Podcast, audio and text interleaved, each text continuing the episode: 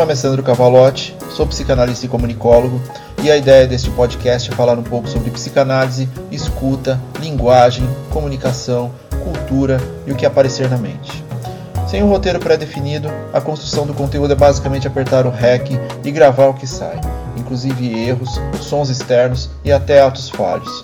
Nada de muita formalidade, sem pretensão nenhuma de qualquer coisa. Sejam bem-vindos. Episódio 68 Gastar energia demais no que não somos. Primeiramente, eu quero pedir desculpas por ter deixado esse espaço meio ausente durante o mês de outubro. Muitas tarefas novas, incluindo o curso Psicanálise e Adolescência, em parceria com a Escola de Psicanálise de Curitiba, aproximação do final do ano, das aulas, das especializações, enfim, muita coisa acontecendo.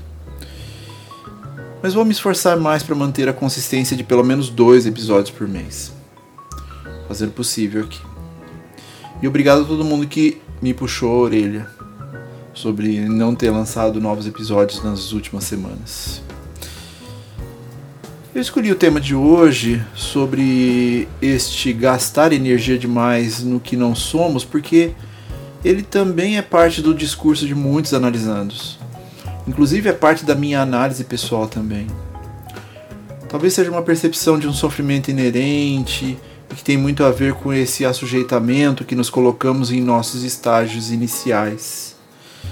Afinal, acabamos por perceber muito tarde, mesmo que subjetivamente, muitos dos nossos incômodos. É natural procurar o suporte psi a partir de um sofrimento específico, uma demanda que inicialmente parece ser daquele momento, do presente até.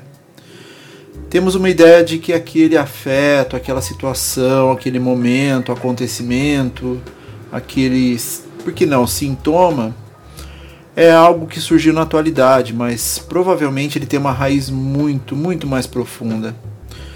Aquela sensação que incomoda ou, em alguns casos, até incontrolável, é o resultado de vários momentos de sua vida. Se manifesta no presente, mas a causa precisa ser investigada, avaliada e compreendida dentro do setting analítico. E muitas vezes o analisando percebe em seu próprio discurso que algo está fora de ordem que aquilo que achava ser importante talvez não seja, ou pelo menos percebe uma diferença de intensidade na relação com o que entendia como desejo. E o discurso ganha uma variável, a da relação com o tempo investido em algo que talvez não tenha a ver com o que se quer. E na expansão dessa identificação, o da frustração pode estar investindo energia demais naquilo que não somos. E essa dúvida leva a outra questão. Se é assim, o que somos então? E o encadeamento de significantes dentro do processo atua na organização psíquica de si em um processo interno que vai desde relações usuais e cotidianas até processos que se iniciaram bem no passado. O tempo aqui não é o que o compreendemos como a divisão entre segundos, minutos, horas, dias, semanas, meses e anos. A única cronologia que será relevante é a do próprio analisando, reorganizando momentos específicos, sensações diversas, acontecimentos únicos que poderiam ser talvez irrelevantes em primeira instância, mas que carregam uma carga importantíssima para a constituição daquele sujeito. E relacionar-se com isso causa estranhamento, dúvida, tristeza, raiva, muitas vezes tudo isso ao mesmo tempo. E esse tempo também torna-se angústia, porque pode haver a percepção de que o investimento tenha sido, na verdade, uma perda. Geralmente, isso tudo tem a ver com a nossa percepção subjetiva de finitude, de lidar com o inevitável que é a morte.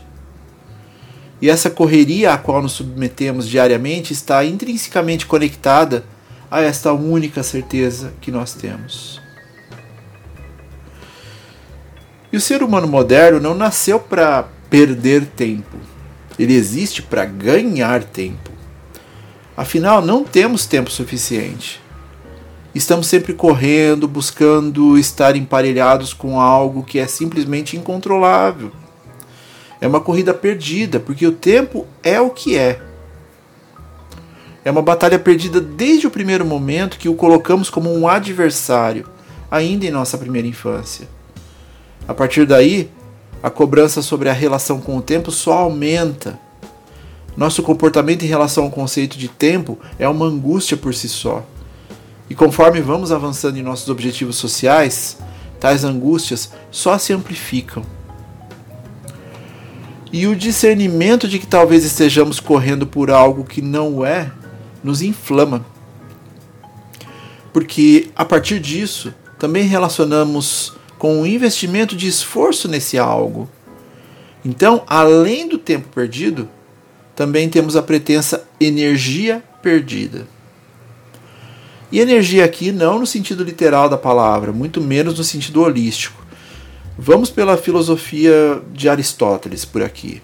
Energia seria uma ação do motor físico ou metafísico que permite a atualização de uma potencialidade. Então, o gasto de energia aqui seria equiparável a perceber um desperdício de potenciais pessoais. A lucidez advinda do encontro com si mesmo onde talvez identifique-se que está desperdiçando, desperdiçando tempo e potencialidades diversas. Só que essa dinâmica está sendo desenvolvida há anos. Que baque, não? E aí a pergunta lá de cima martela mais ainda: quem sou? E aqui destituímos a figura imaginária que construímos, entramos num circuito simbólico do discurso e resvalaremos no real que é impossível de ser dito, ele só pode ser sentido. E se não o sou, por que estou destinando tanto esforço para este algo? E o encadeamento continua. Por que não estou então gastando tempo e energia com o que sou? Se estou me esforçando tanto para ser algo, será que não posso ser melhor em outra coisa e gastar menos energia? Talvez ter mais tempo para mim mesmo? Gastamos energia demais tentando ser aquilo que não somos, onde deveríamos gastar mais nos esforçando em sermos melhores naquilo que somos. Já pensou nisso? Que esforço psíquico, não? A provocação aqui é certamente a de que realmente não nos esforçamos para sermos melhores do que já somos. E em algumas, alguns aspectos, todos sabemos que fazemos algumas coisas melhor do que outras. E insistimos, investimos libido, energia, tesão, chame como quiser, em tentar ser algo para agradar o outro. Esse lugar ao qual queremos pertencer e nos destituímos de nós mesmos para estar lá. Observamos isso o tempo todo nas famílias, nos relacionamentos, no trabalho. Em análise, isso fica explícito, porque a montagem do espaço entre analista e analisando permite tal abertura. O sujeito se apresenta como é em sua relação com o desejo. E isso transforma, reconecta, reorganiza, mesmo que ele não saiba exatamente o que faz de melhor. Só a construção da dúvida já é um apaziguador. Saber o que não se quer também é parte do processo evolutivo. A dúvida leva à curiosidade, que leva ao experienciar, imprescindível para uma melhor relação com si próprio. E tudo isso pode ser percebido em qualquer época de nossas vidas, já que muito cedo ainda não temos experiências suficientes para construir algo relacionado à nossa dimensão de infinitude. Ainda não temos essa preocupação inerente. E conforme avançamos em nossa idade, isso se torna cada vez mais um imperativo da preocupação. Por isso a importância da relação com esse tal tempo perdido.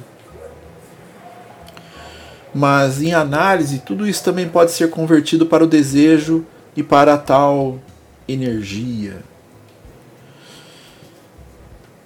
Então, se energia é motor, e o tempo não cessará nunca de correr? Será que não está na hora de você correr junto dele e não contra ele?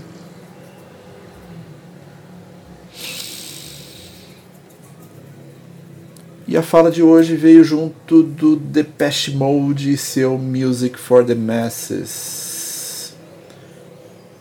E fiquem bem.